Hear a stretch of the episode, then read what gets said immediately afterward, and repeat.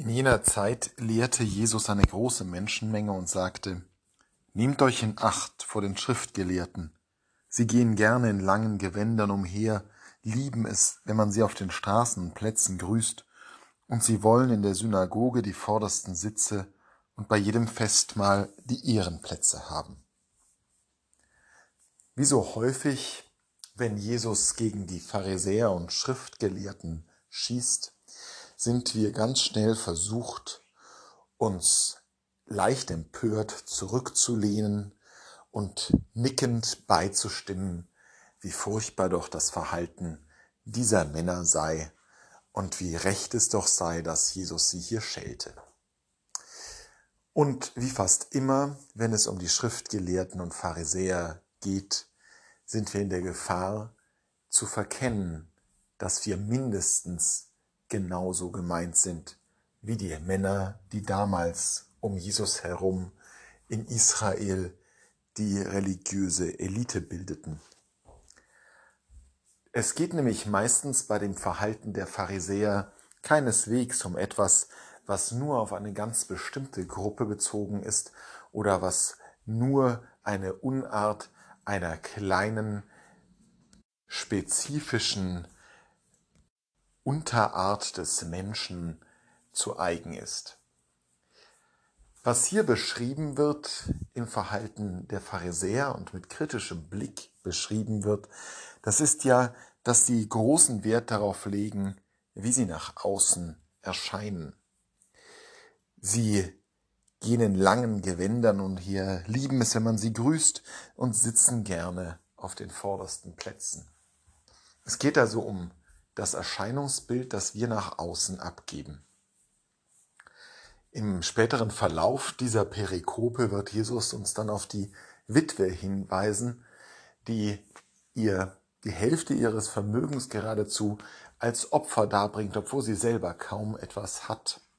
Und die ist in gewisser Weise das Gegenbild zu den Pharisäern. Die legt keinen Wert darauf, wie sie nach außen erscheint, sondern legt Wert darauf, das Gute zu tun, unabhängig davon, ob jemand zuschaut oder nicht.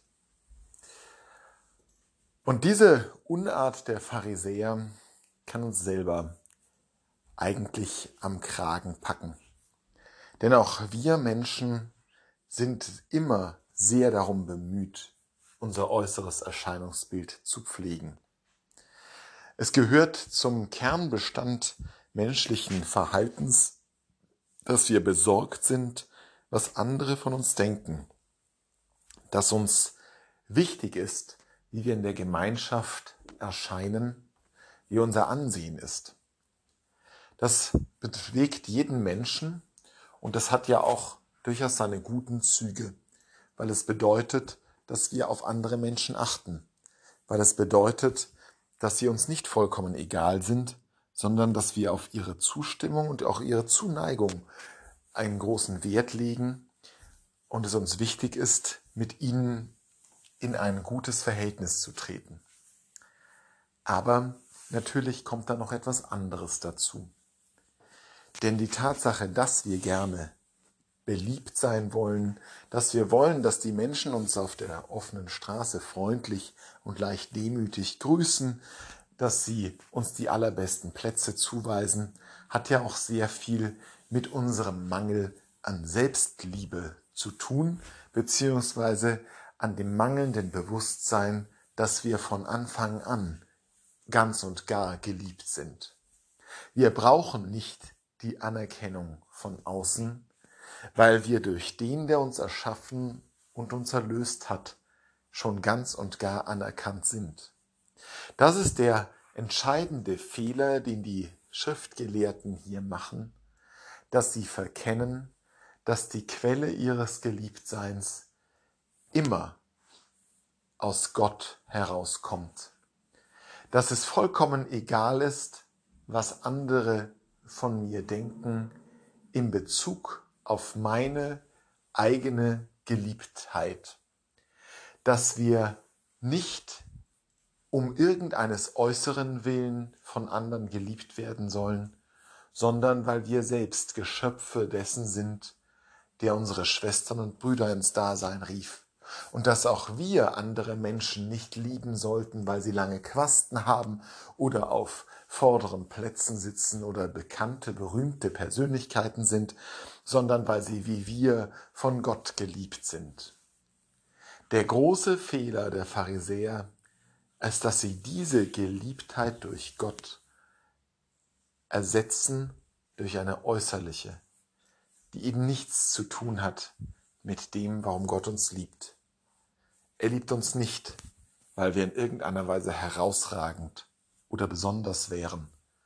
Er liebt uns, weil wir wir sind. Die einzelne Person, die er in dieses Leben gerufen hat. Und diese Liebe können wir erwidern, indem wir wie die arme Witwe im Geheimen das Gute tun, indem wir Gott zeigen, dass wir seine Liebe in diese Welt weitertragen, auch wenn keiner zuschaut, damit diese Liebe, die Gott als Ursprung in die Welt geschickt hat, wächst und wächst und überall Angriffspunkte findet und nicht Sackgassen, wie bei den Schriftgelehrten der damaligen Zeit und wie so häufig auch bei uns in unserem Leben.